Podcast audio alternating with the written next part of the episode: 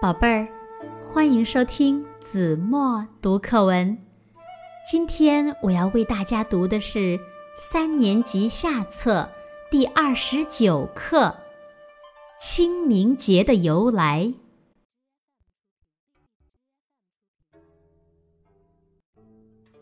每年四月五日前后，是中华民族的传统节日清明节。关于这个节日的由来，还有一个感人肺腑的传说呢。两千多年前，晋国发生内乱，晋国公子重耳流亡到了国外。流亡途中，重耳一行在一座大山里迷了路，重耳几天几夜没吃上东西。饿得头昏眼花，全身无力。随臣介子推偷偷地割下了自己腿上一块肉，煮了一碗肉汤送给重耳。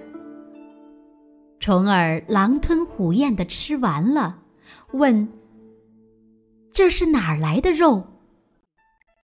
介子推把真实情况告诉他。重耳感动的流下了眼泪，说：“你这样待我，日后我怎样报答你呢？”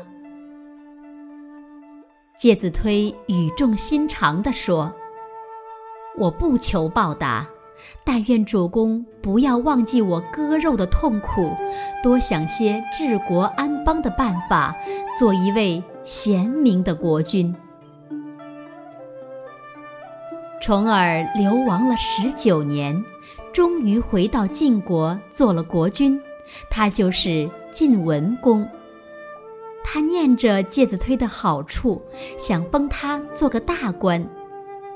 于是他几次派人去请介子推，介子推不愿做官，都一一回绝了。晋文公又亲自上门去请，可是。到了介子推家，只见大门紧锁。原来介子推不愿见他，背着老母亲躲到山里去了。晋文公派人前去寻找，可是荒山野岭找一个人哪儿那么容易呀？有个大臣献计说：“不如放火烧山，三面点火，留下一面。”介子推肯定会走出来的，晋文公同意了。大火烧了三天三夜，却不见介子推出来。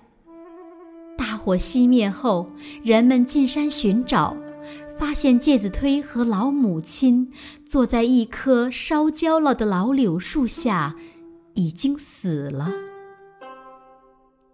晋文公见状。放声痛哭。当他派人来安葬介子推的时候，发现那棵老柳树的树洞里有一封介子推的血书，上面写道：“割肉奉君，尽丹心，但愿主公常清明。”晋文公将血书藏入袖中。把介子推母子安葬在那棵烧焦的老柳树下，并下令将这一天定为寒食节。每年这一天，家家禁止生火做饭，只能吃前一天做好的冷食。第二年，晋文公带领大臣去祭奠介子推，他们走到坟前。只见那棵老柳树死而复活，绿枝千条随风飘舞。晋文公望着复活的老柳树，就像看见了介子推一样。祭扫之后，晋文公把这棵老柳树命名为清明柳，又把寒食节之后的一天定为清明节。晋文公一直把介子推的血书带在身边，作为鞭策自己执政的座右铭。他勤政清明，把国家治理得井井有条，百姓们安居乐业。对不居功劳、不图富贵的介子推非常怀念。每逢清明节，大家都要举行各种活动来纪念他。慢慢的，清明节成了中华民族的传统节日。这一天，人们要给去世的亲友或伟人祭祀扫墓，有的还把柳条编成圈戴在头上。把柳枝插在房前屋后，以示怀念。